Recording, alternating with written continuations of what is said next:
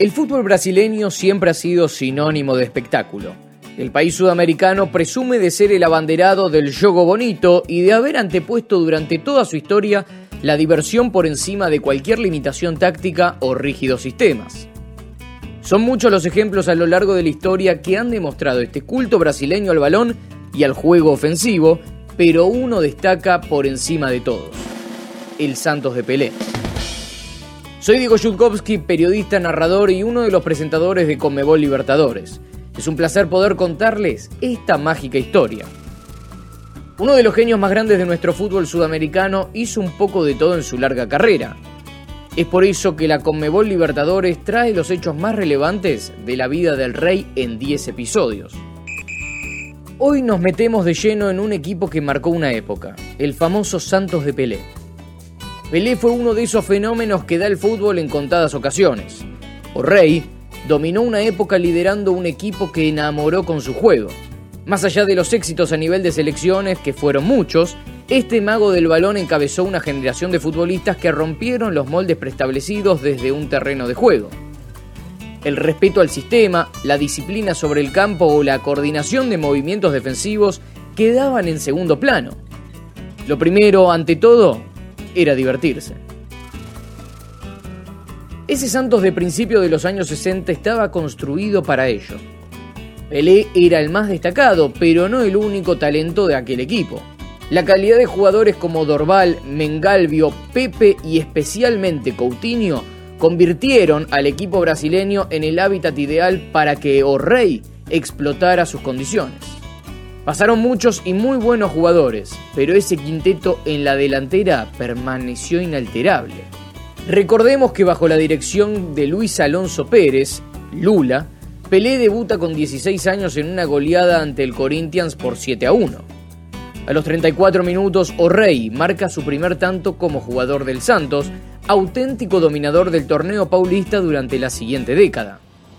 Santos, las proximidades da área, tenta levantar para Pelé, escorregou na hora para no peito, domina, drible espetacular, vai tirar, tira gol!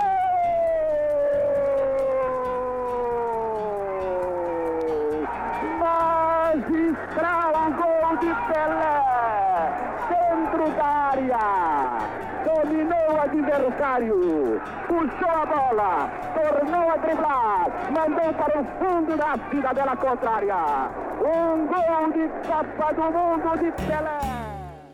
La potente zurda de Pepe, los saltos eternos de Pelé, la inteligencia de Dorval o la profundidad de Mengalvio consiguen que el equipo de Vila Melmiro adquiera repercusión a nivel internacional. Mientras, Pelé sigue aumentando su peso en una plantilla que se prepara para traspasar las fronteras del fútbol. En 1959, el fenómeno de 19 años anota 127 goles en un solo año. Aparece en ese momento su asociación con Coutinho. El virrey se gana un puesto en el 11 debido a las continuas lesiones de Pagao, apodado Pierna de Cristal, y sus paredes con O'Reilly se empiezan a hacer famosas en medio mundo. Su gran entendimiento con Pelé y su tremenda facilidad para el arco lo convierten en un pilar básico de ese Santos. De hecho, tal es el parecido con el rey que los locutores de radio de la época le pedían que jugara con un trozo de cinta en la mano para poder diferenciar a ambos en el campo de juego.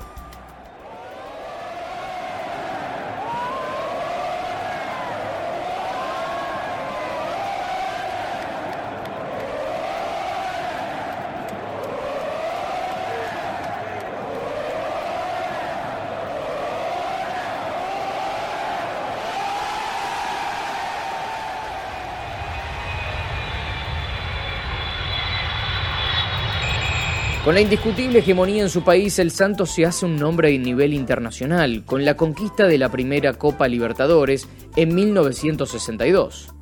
Peñarol, vigente campeón, es el rival en la final. En el choque de ida, un doblete de Coutinho congela el Estadio Centenario, pero un gol de Spencer en el tramo final de la vuelta fuerza el desempate. Pelé, ausente en ambos choques, brilla en el partido decisivo con un doblete, que da al Santos su primera Conmebol Libertadores. La Intercontinental, meses después, certificó que estábamos ante el mejor equipo del mundo en ese momento. El Benfica de Eusebio fue arrollado por los brasileños, especialmente en el Estadio da Luz. Tras el 3 a 2 de la ida, el Santos dio una auténtica exhibición en Portugal, con un 0-5 que los portugueses maquillaron en el tramo final por 5 a 2. Todos quieren ver a ese deslumbrante equipo que garantiza goles y espectáculo en cada partido. El Santos de Pelé es la gran atracción del momento y el equipo recorre medio mundo disputando amistosos. Hasta 59 países se quedan boquiabiertos con ese elenco de figuras que consigue remates inverosímiles, marca goles inimaginables y mueve el balón con una habilidad nunca antes vista. Sin embargo, tanto viaje pasa factura a la plantilla y el rendimiento del equipo comienza a bajar. Pelé es la excepción. El mito brasileño sigue batiendo registros y acumulando goles sin dificultad. Deja momentos para el recuerdo, como en una semifinal del torneo paulista, donde después de marcar tres goles, sustituye a su arquero, que había sido expulsado, y detiene un penal en un triunfo sobre Gremio por 4 a 3 o también en un choque ante Botafogo en 1964, donde O'Reilly marca 8 goles. En 1969 Pelé marca su tanto número 1000 con el Santos ante el Vasco da Gama en un Maracaná rendido a sus pies. Fue la primera vez que temblé en un estadio, dijo el astro en ese entonces. La primera y la última. También sus rivales, que respiraron aliviados cuando en 1974 Pelé juega su último partido oficial y el Santos da por cerrada la etapa más exitosa de su historia.